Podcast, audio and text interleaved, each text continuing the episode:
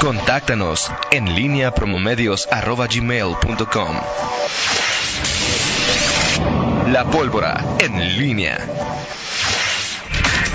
Son las 7 de la mañana con 42 minutos. Te saludo con gusto, mi estimado Miguel Ángel Zacarías Nicasio. Muy, muy buenos días. ¿Qué tal, Toyo Rocha? ¿Cómo estás? Eh, buenos días. Eh, buenos días, Rita Zamora. Récord, 7.42, Toño Rocha. Este, Oh, hoy nos sí. está recibiendo.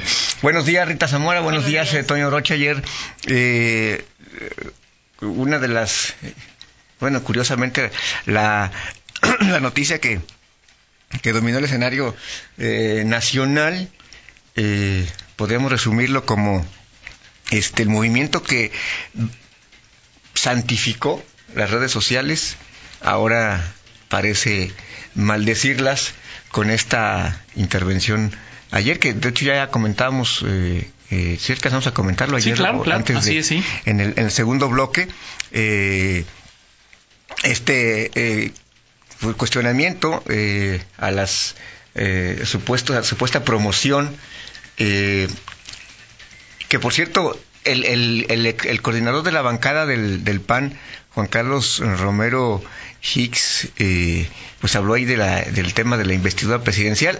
Eh, el, señalamiento era justamente a que, a, a que estaban promoviendo eh, las famosas granjas de bots eh, de eh, hacia hacia lo que era la prensa no exactamente a lo que estaba eh, a lo que a lo que es la investidura presidencial.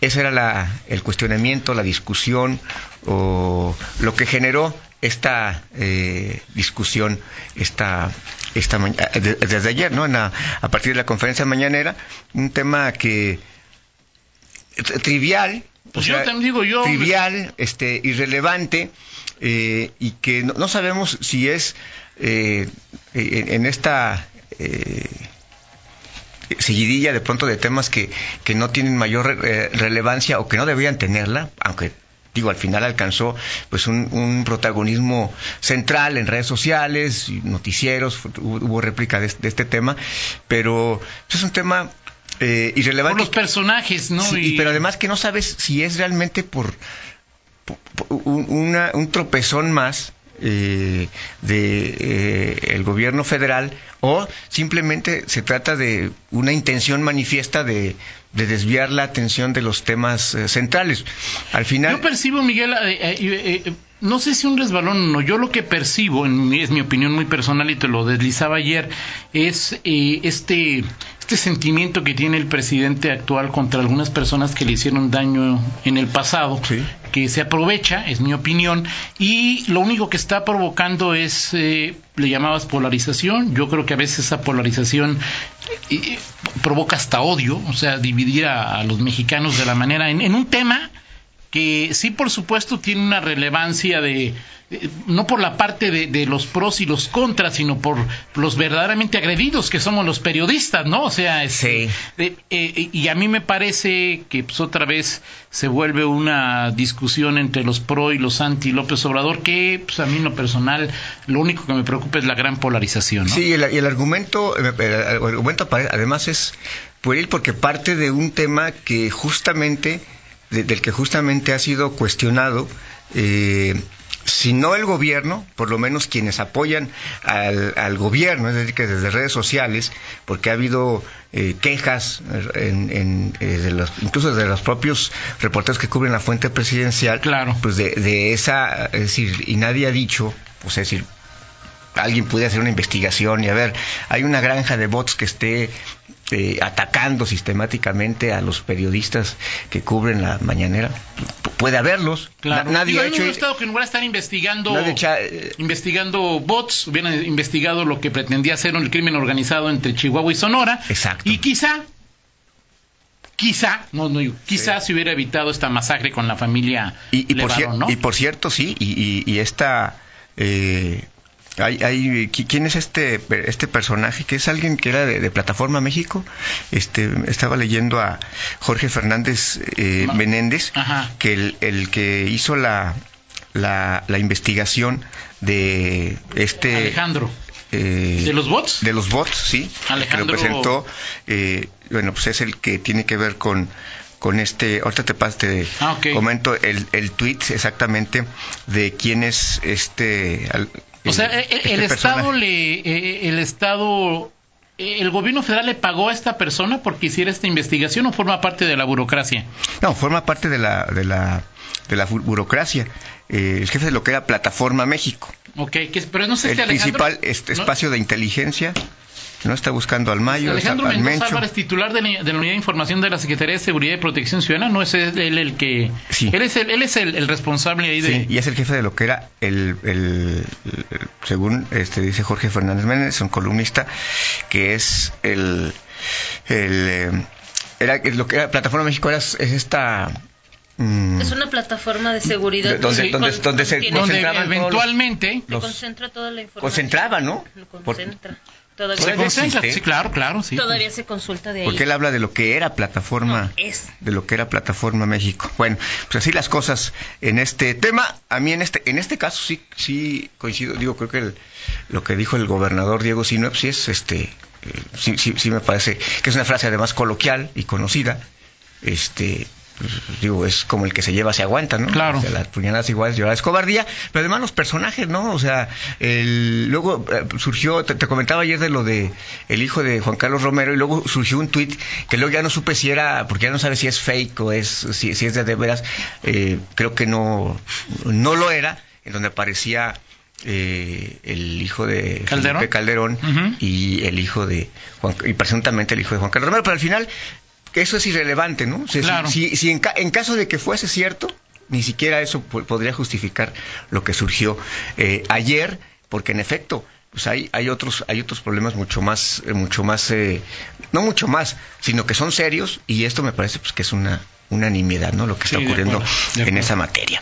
En fin, eh, Toño, oye, eh, y, y bueno, en temas eh, locales, el asunto de los salarios, mm, que al, al- al final ayer lo anuncia el gobernador, la reducción, no reducción, sino el no incremento de salarios Sí, a eh, los que ganan más en el gobierno del estado, nivel 12, eh, hacia arriba, eh, que representaría unos 30 millones de pesos.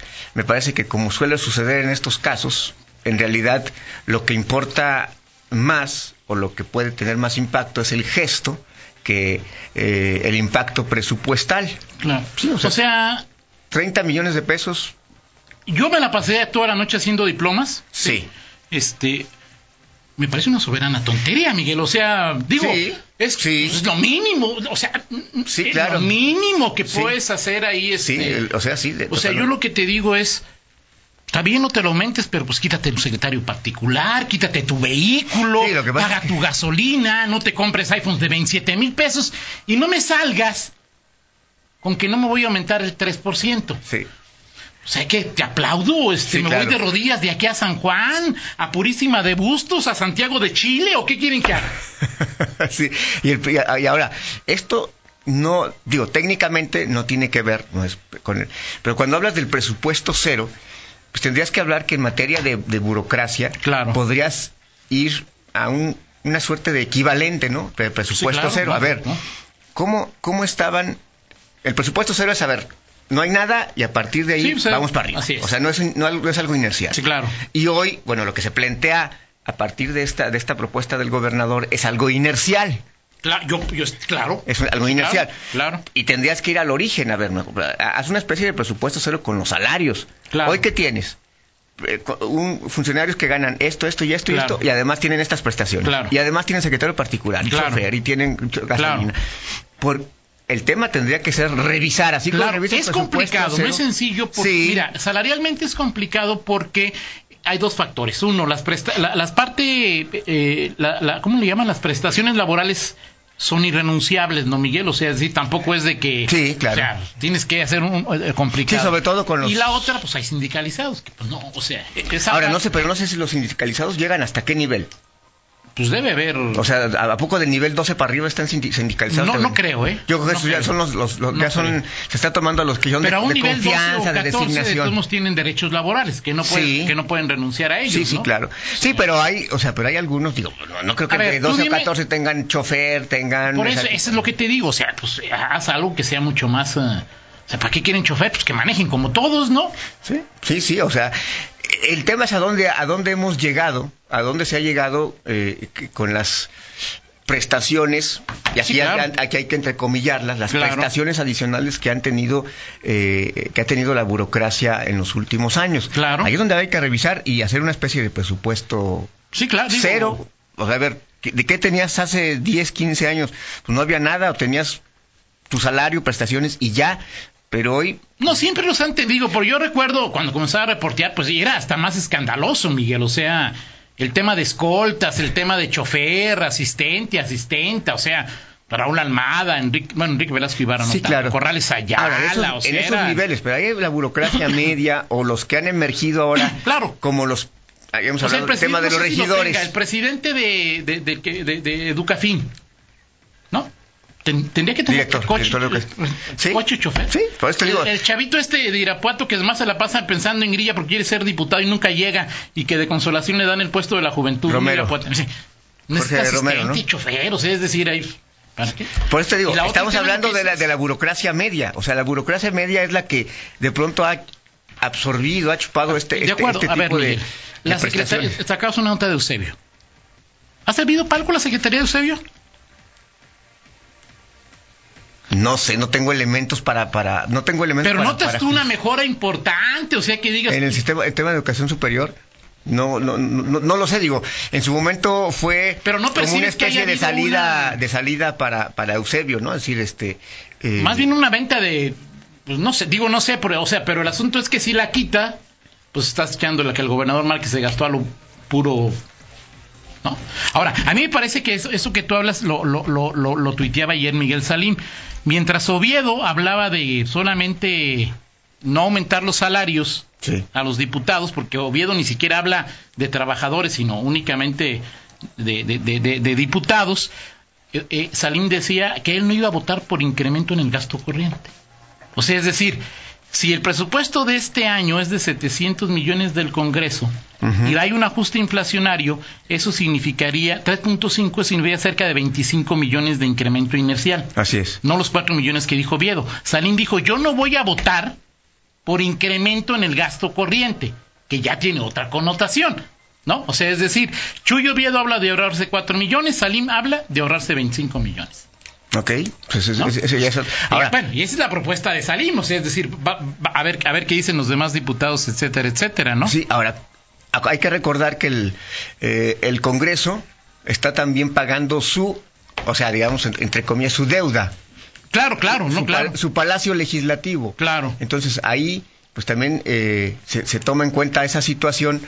Pero sí, o sea, el- eh, y- la semana pasada, antepasada, se hablaba de justamente estas eh, prestaciones que hoy quedan mm, en evidencia, ¿no? Es decir, Claro. lo, lo que tiene, lo que, el, el bono adicional que tiene el presidente de la mesa, los integrantes de la mesa directiva, si eres el coordinador de la bancada, Exacto, si eres parte de la exacto, junta de gobierno, o sea, eso, esa al, al final, pues es, vaya, si, si- si es parte de tu función, Sí, si vas a, si vas a, cacarea- a cacarear el...